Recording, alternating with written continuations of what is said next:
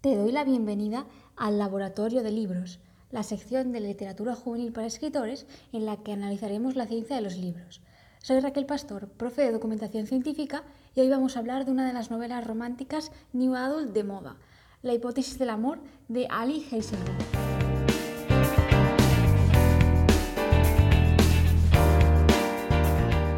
Si lo has leído, te preguntarás, ¿qué son esas palabrejas técnicas que usan los personajes? Tienen algún sentido?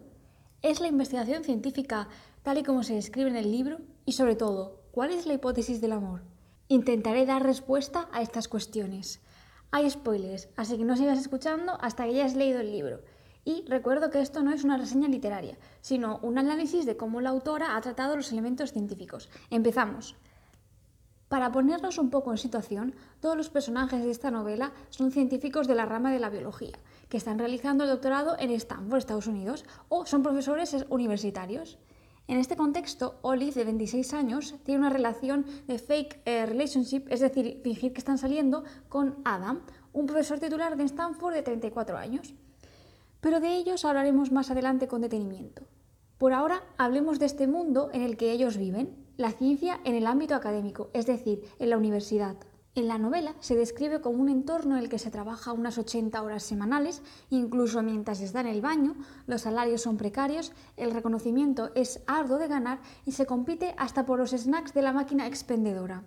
No sé si piensas que esto es exagerado, pero podríamos decir que se ajusta bastante a la realidad dependiendo de tus aspiraciones. Si quieres ser un científico top de la élite, tendrás que luchar muchísimo, tal y como se refleja en la novela.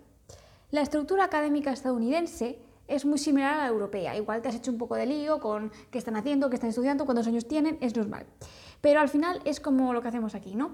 Un grado de unos cuatro años, especializado en una de las ramas científicas, ¿no? Biología, química, física, eh, un máster que suele durar entre uno y dos años y un doctorado de unos cuatro años y medio, dependiendo de cuánto se tarde en terminar la tesis. Y sí que es cierto, tal y como se refleja en el libro, que está un poco mal visto tardar de más, ¿no? Que quizás sea algo de lo que avergonzarse ante los compañeros. Pero bueno, esto quizá va quedando en el pasado. Pero una vez que el alumno, el científico formado en la academia, ha terminado la tesis, tiene que empezar a buscar contratos postdoctorales durante algunos años más, que ya serán en centros de investigación públicos o privados. Y si va por la rama universitaria, cuando termine este proceso, pues puede empezar a ser eh, profesor ayudante, profesor titular y lo último que puede llegar a ser en la academia es catedrático. Bueno, como vemos, eh, esta estructura es piramidal, altamente meritocrática y competitiva, en la que también influyen mucho los contactos, al igual que ocurre en muchos otros sectores. Esta situación de los científicos que se dedican a la investigación pública es similar a nivel mundial. Este nivel de presión, de competitividad, de publicar cuanto más artículos y cuanto mayor calidad de esos artículos mejor, y esto se ve reflejado en al final eh, con consecuencias físicas y mentales. Es por esto que otra salida natural para nosotros, para los científicos, es la industria. Si es cierto, tal y como se comenta en el libro, que se nos puede considerar como traidores, ¿no? incluso podemos sentirnos como traidores por mm, simplemente querer ser más prácticos y no estar dispuestos a realizar estos sacrificios que vemos reflejados en el libro, por mucho que la ciencia sea nuestra vocación. Por lo tanto, la industria es una salida perfectamente válida. Otra salida interesante para los científicos es la divulgación, ya sea a través de redes sociales o de libros de no ficción, que han proliferado en los últimos tiempos. Por suerte, estas capacidades de comunicación y divulgación van estando cada vez más presentes en las generaciones de, más jóvenes, de científicos más jóvenes, ¿no? que quizá los más mayores no habían estado tan preparados en este aspecto. Y es precisamente eh, con estas capacidades eh, de oratoria donde se ve con dificultades nuestra protagonista Olive, que es brillante en el laboratorio, pero parca en palabras y muy cohibida para presentar su investigación como un producto, tal y como nos puede pasar a los escritores para promocionar nuestro libro.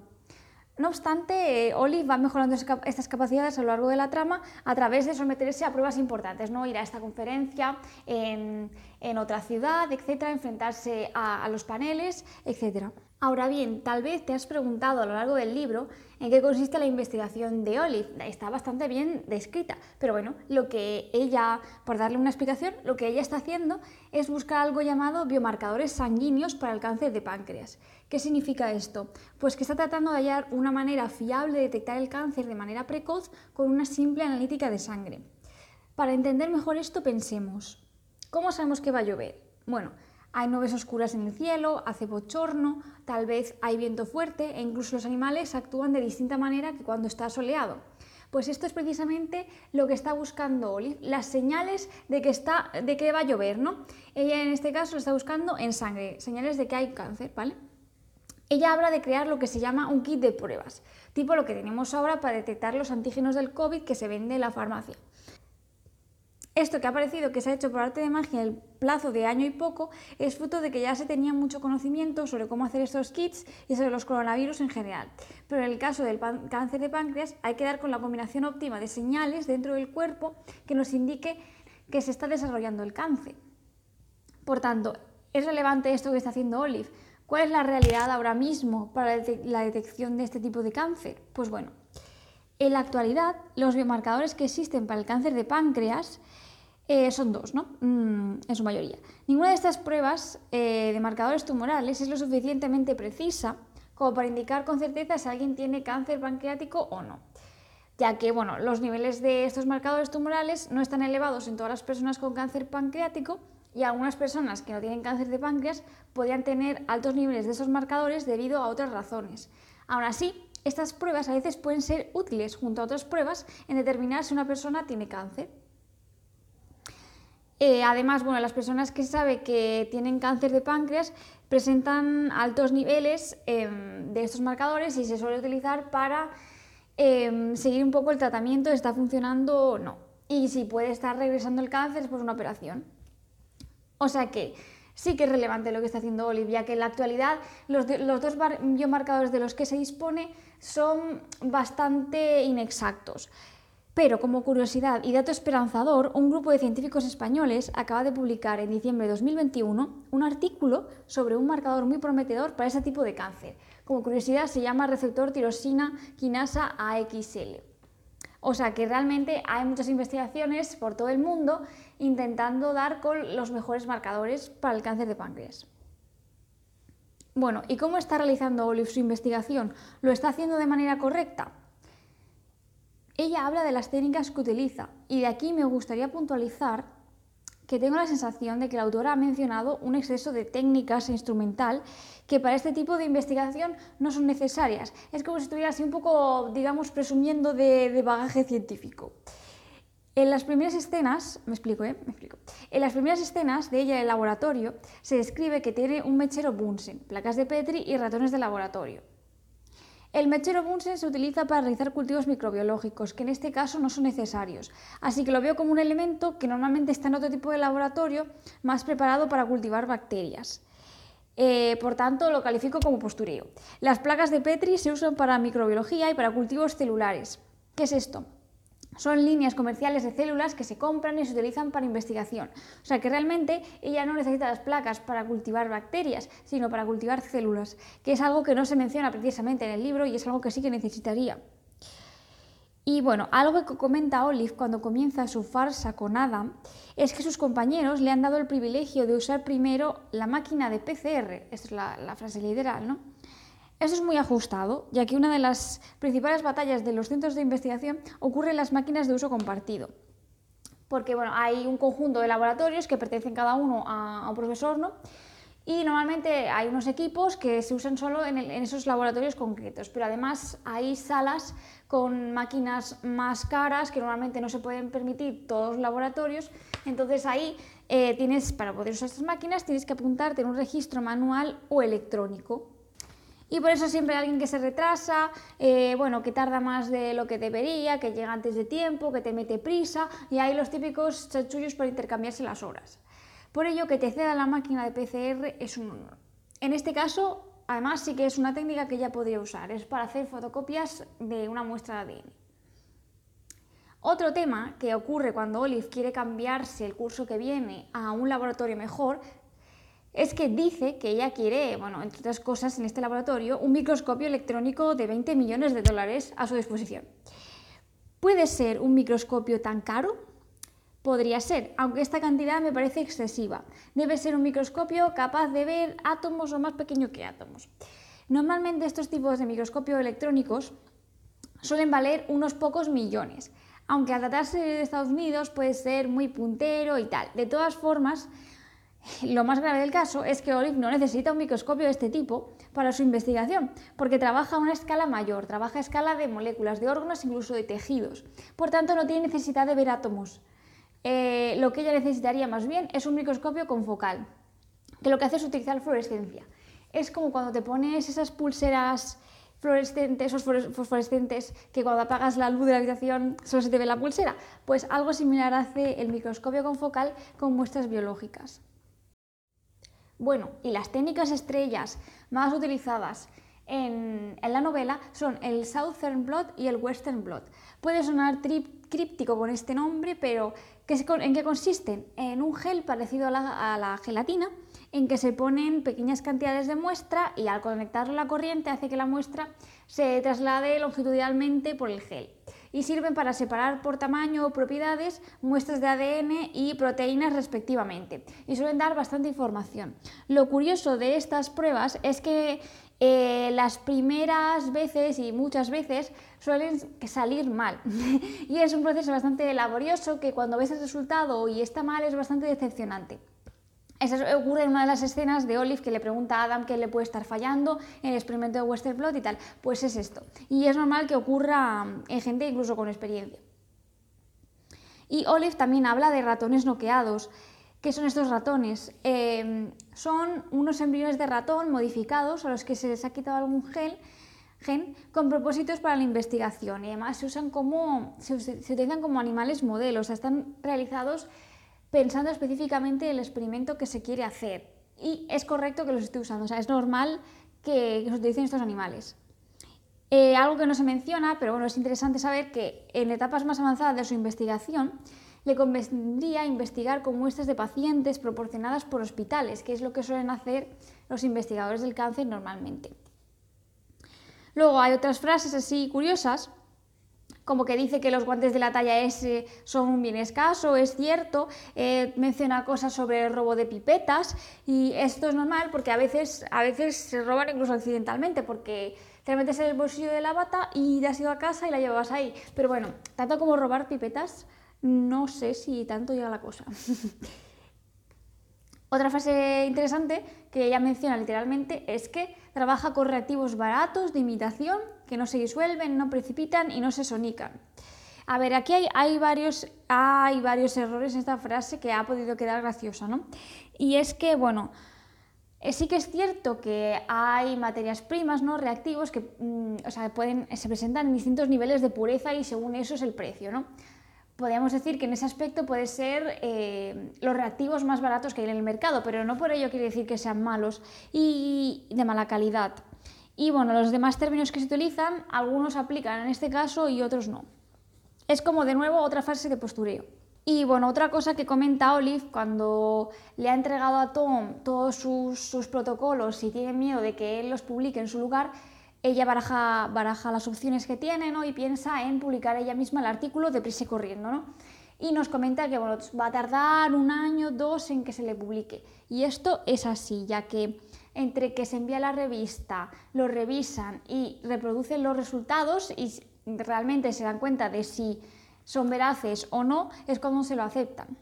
Y bueno, algo que me parece muy llamativo es que cuando Olive y su amiga llegan a, la, universidad donde van a hacer el doctorado, son las únicas chicas, dice, de la, de la rama de ciencias, ¿no? Y esto me parece muy llamativo porque sí que es normal que en ingeniería y matemáticas abunden más eh, los hombres, pero en biología hay un porcentaje alto de mujeres. Por tanto, esto quizá ocurría hace unos años, pero en la actualidad ya no lo creo. Y bueno, todos recordaremos cuando en el picnic de la universidad Olive pone crema a Adam para evitar el cáncer de piel, ¿no? Una de las escenas así más graciosas del libro. Y es que es algo muy necesario ponerse crema. Aquí sus amigos mencionan varias cosas científicas que podemos analizar. En primer lugar, nos lo pintan, nos los pintan teniendo una conversación muy técnica de la que están disfrutando, incluso en su día libre. A ver, esto eh, nos los representa bastante así, un poco digamos como frikis, pero es algo bastante plausible entre investigadores, aunque pueden hablar perfectamente de otras cosas y no solo de ciencia, de los experimentos, sobre todo si son jóvenes y son amigos, ¿no? No son como a lo mejor los otros profesores que están ahí y bueno, a lo mejor no saben de qué hablar, ¿no? Concretamente debaten sobre si Olive tiene más riesgo de tener cáncer de piel por tener pecas, ¿no? eh, mencionan un artículo de un tal Calesi et al. de 2013 en el que se analizan los factores de riesgo y los biomarcadores de este tipo de cáncer. De nuevo, o sea, es la novela incide bastante repetidamente sobre el tema del cáncer y sí, se puede consultar por internet. Otra cosa sobre la que bromean es que pueden morir si ingieren el protector solar que contiene oxibenzona. Vamos a ver, la oxibenzona es un filtro solar mejor conocido, como benzofenone 3, ¿vale? De hecho, en Europa eh, está limitada al 6% en los protectores solares y debe advertirse el etiquetado. O sea que si te fijas en el protector solar que tienes en casa, si tiene benzofenona 3, lo debe poner. Eh, bueno, el problema de esta sustancia es que es un potencial disruptor endocrino, pero ¿es capaz de matarnos? Bueno, de hecho está contenido en algunos protectores labiales, o sea que si nos pudiera matar, no lo estaría. La ingestión de protectores solares normalmente lo que provoca es malestar estomacal leve y vómitos. Además, los protectores solares que contienen alcohol pues son peligrosos si los ingieren los niños ya que pueden emborracharse. Y bueno, habría que ingerir grandes cantidades de protector solar ingentes para hacer, que, para hacer daño realmente. Y no sería solo por la oxibenzona, sino por la combinación de sustancias químicas. Por lo tanto, confirmamos que esta broma es una exageración, algo que ya se podía intuir, ¿no? Vale, y ahora que después que te he metido este rollo científico que espero que te haya servido y que te haya resultado interesante, vamos a pasar al salseo, a los personajes. Bien, en primer lugar, analizaré un poco los científicos así en general, como los ha tratado la autora, ¿vale? Eh, bien, en este caso, eh, a nuestra protagonista la han pintado con escaso poder divulgativo y como ya he comentado, esto es algo que va mejorando, aunque depende de cada persona de si es más, que tiene más tendencia a hablar en público o no. Eh, además refleja un poco a los doctorandos con, este, con esta idea de que son creídos y con ínfulas. Al respecto diré que algunos puede haber que sí miren por encima del hombro a los estudiantes, a lo mejor quieran imponer sus ideas eh, mm, con fuerza ¿no? a sus tutores. Aunque diría que la mayoría actúan normal o incluso tienen síndrome del impostor, como le ocurre a Olive. Y es que mm, se sienten inferiores, que nunca son suficientes, que se equivocan mucho, que nunca van a llegar a aprobar la tesis y sobre todo se ven muy superados por la presión que supone un doctorado. Y bueno, como dato, los estudiantes de doctorado mm, sí que se les ha asociado en estudios serios con que tienen mayor tendencia a la depresión, debido a este sistema que tiene la ciencia eh, a nivel académico, aunque esto es algo que se pretende cambiar. Si quieres más detalles de cómo caracterizar científicos para tus historias, te recomiendo ver el episodio del podcast en el que desmontamos sus estereotipos. Bien, ahora veamos los protagonistas. Olive, bueno, ya la conocemos, es una chica eh, de Canadá, que además ha emigrado a Estados Unidos para estudiar ella sola tras la muerte de, eh, su madre a una temprana edad debido a cáncer de páncreas, que esto es precisamente lo que la impulsa a realizar una carrera científica en este ámbito. De hecho, no es normal que los doctorandos elijan su línea de investigación de una manera tan específica como hace Olive, sobre todo si no es un laboratorio que está especializado en eso. O sea que es, digamos, una privilegiada, porque normalmente es el tutor el que te asigna más o menos un tema. Bueno, es una chica que ha vivido siempre con mucha soledad y de manera muy esforzada, haciéndoselo todo ella, con dificultades económicas, y son sus amigos de la universidad los que le aligeran esta carga, ¿no? Digamos. En algunas escenas del libro, este síndrome del impostor, estas inseguridades que ella tiene, se nos presentan de una forma, diría yo, hasta insoportablemente exagerada, ¿no? Hasta el punto de decir, pero por favor, chica, no eres tan mala como te piensas, ¿no? Y bueno, y sus escasas habilidades sociales también a veces nos, dejan con el corazón partido, ¿no? Eh, bueno, y sobre todo porque, porque realmente lo puede hacer mucho mejor. Y es ella misma la que, bueno, lo que la autora quería reflejar es que todos nos podemos sentir así alguna vez y ella en concreto lo que pretendía era, reflejar a los científicos o a ella misma cuando estudiaba. Luego hablaré de la autora.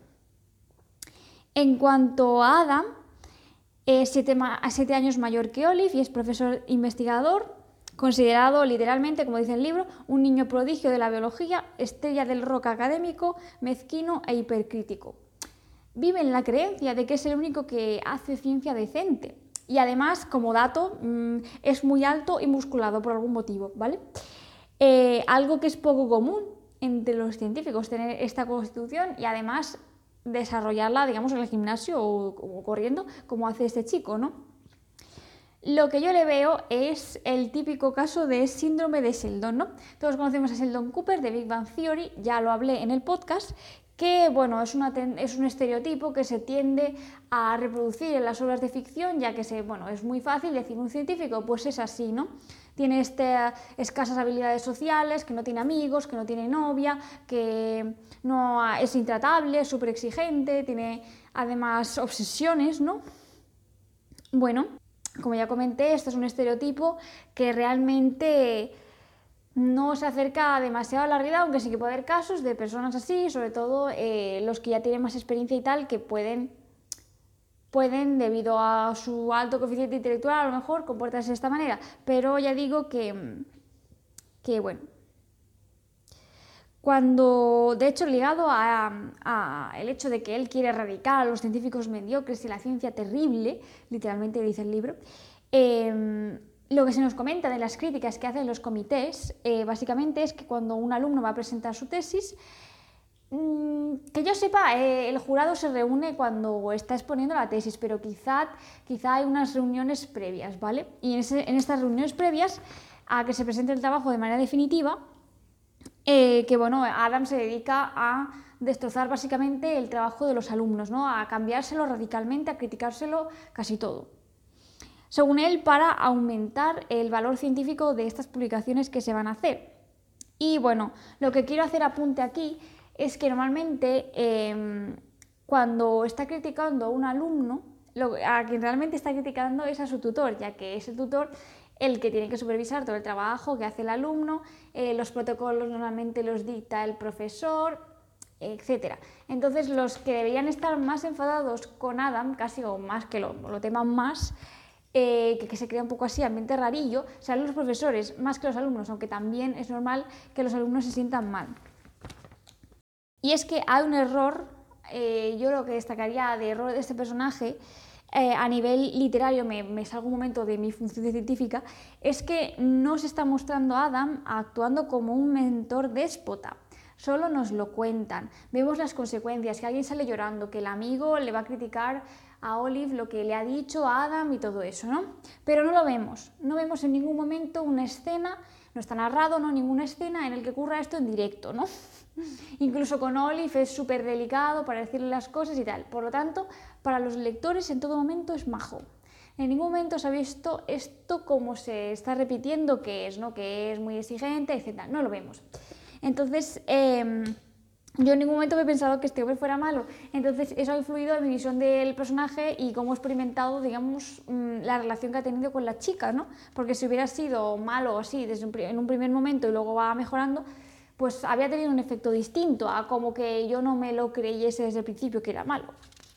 Quizá, aunque quizá era el objetivo de la autora. Bueno, y en cuanto a Tom, ¿qué vamos a decir? Es un científico, es el, es el villano del libro, es un científico sin ética que solo busca tener buena posición y pone la zancadilla a todos los que son mejor que él y se aprovecha de su posición de autoridad y de poder económico y de estatus científico para aprovecharse de las chicas jóvenes como ocurre con Olive. Este personaje quiere reflejar la figura del abusador que ha existido y sigue existiendo en muchos sectores y evidentemente eh, es una obra de ficción que ha colocado este personaje adrede, aunque no creo que en la realidad haya muchos casos así. Quizás si los haya de investigadores senior, ya digo que está en lo alto de la pirámide, que puedan comportarse de manera déspota y cerrados a la curiosidad, tal y como se nos describe el mentor de Adam, ¿no? que es el que, digamos, le traumatizó la personalidad. Y bueno, quizás sean más inflexibles y tal, pero el hecho de abusar de alumnos, eso ya es más turbio. Eh, por suerte, las nuevas generaciones de científicos no solo investigan bien, sino también vienen ya con otras habilidades de comunicación, de inteligencia emocional, de manejar equipos, ¿no? que ya no tienen nada que ver con estos estereotipos que se nos plantean aquí sobre Tom y sobre el mentor de Adam que lo traumatizó. Y bueno, como apunte final entre el del romance entre profesores y alumnos, como ocurre con el amigo de Olive y aquel otro profesor, ¿no? Eh, es muy habitual que ocurra entre profesores porque se pasan mucho tiempo juntos, pero no tanto entre profesores y alumnos. Ya que normalmente hay mucha diferencia de edad, pero bueno, sí que es cierto que hay, hay profesores jóvenes. Y te prometí que te contaría eh, en qué consiste la hipótesis del amor que nos plantea la autora, si por si acaso se te ha quedado en duda. Básicamente, que, o sea, en primer lugar, ¿qué es una hipótesis? Porque te sonará, eh, comúnmente decimos, tengo una teoría, tengo una hipótesis, ¿cuál es la diferencia? No? Pues digamos que una hipótesis es algo más simple, ¿no? que una teoría es simplemente ver una observación y plantear una explicación para ello, ¿vale? Es una hipótesis, puede ser verdadera o falsa. Una teoría ya engloba un conjunto de hipótesis ya muy bien contrastadas que es muy difícil rebatir, que caiga una teoría es difícil. Por tanto, lo que nos quiere decir la autora es mm, que ella tiene una explicación a una observación que ella ha realizado, ¿no? en este caso sobre el amor. ¿Y cuál es? Eh, bueno, nos plantea que el enamoramiento nos lleva a caer en falsos positivos y falsos negativos. ¿Qué quiere decir esto? Que el falso negativo eh, es así porque podemos pensar que la otra persona no nos corresponde cuando sí. Y sería falso positivo cuando pensamos que nos corresponde cuando no. Y de eso va el juego de la trama de la novela. Para nosotros los lectores es muy obvio que Adam y Olive se gustan casi desde el principio, bueno, desde la escena del baño que ninguno de los dos eh, menciona hasta muy alejado del libro, ¿no? Pero se complican, como nos podría pasar a nosotros en la vida real, ¿no? Porque el amor da bastante vértigo. ¿Crees que esta hipótesis es verdadera? En cuanto a la autora, he de confesar que realicé un experimento con este libro. Me propuse no buscar nada sobre la autora, hasta haberlo terminado y tratar de averiguar si la autora es científica o no, seguro que pusiera en el libro, ¿no? Mis sospechas durante la lectura fueron que sí lo era. Y efectivamente, Ali Hazelwood es una neurocientífica italiana que ha vivido en Japón y Alemania antes de mudarse a Estados Unidos para hacer el doctorado, donde, bueno, allí también trabaja de profesora. Y sus profesores son siempre de la rama de ciencia, tecnología, ingeniería y matemáticas. Eh, ha escrito varios libros, el primero que ha salido es este, La hipótesis del amor, aunque en 2022 tiene previsto salir más, por lo tanto, si te ha gustado este estilo de libros sobre científicos, eh, te recomiendo estar atento a esta autora. Yo, desde luego, me los voy a leer. Y ya para terminar, te voy a recomendar un libro y un anime que son muy similares a este libro. El libro se llama Suerte de principiante, es de hace unos años, 20 o 30 o algo por ahí, y el protagonista es un científico tipo Sheldon, tiene síndrome de Sheldon, pero también es muy entretenido para leer una historia romántica. Y el anime se llama, ojo al nombre, Rikeiga Koini Ochita, ¿vale? Que trata sobre científicos que investigan el amor en sí. Ellos realizan sus experimentos, sus hipótesis y casi que quieren hacer una teoría. Así que, bueno, como siempre, los protagonistas se enamoran. Una historia también muy divertida. Y bueno, como escritor, si quieres lograr algo similar a lo que ha realizado la autora, lo veo difícil si no tienes contactos que trabajen directamente en un laboratorio, que te lo puedan enseñar, que te puedan contar sus pequeñas minucias del día a día. Como te he comentado, esto del robo de pipetas, de los guantes de la talla S, son detalles que solo podría contar alguien que lo ha vivido, que trabaja de ello, ¿no? De todos modos, para tratar mejor la ciencia en tus historias de ficción, tienes mis clases en la, Academia de Literatura Juvenil para Escritores. Y bueno, como conclusión, este libro, aunque parezca que no, está dedicado al cáncer, ¿vale? Es un tema que toca mucho la sensibilidad de las personas y este libro quiere dar precisamente ilusión, quiere dar fe en que existen investigadores trabajando muy duro en traer avances para la sociedad. Quiere dar confianza hacia la ciencia, enseñando lo bueno y lo malo de ella, los sacrificios de los que nos dedicamos a ella, ¿no? Esto está camuflado bajo la apariencia de una historia de romance ligera, ¿no?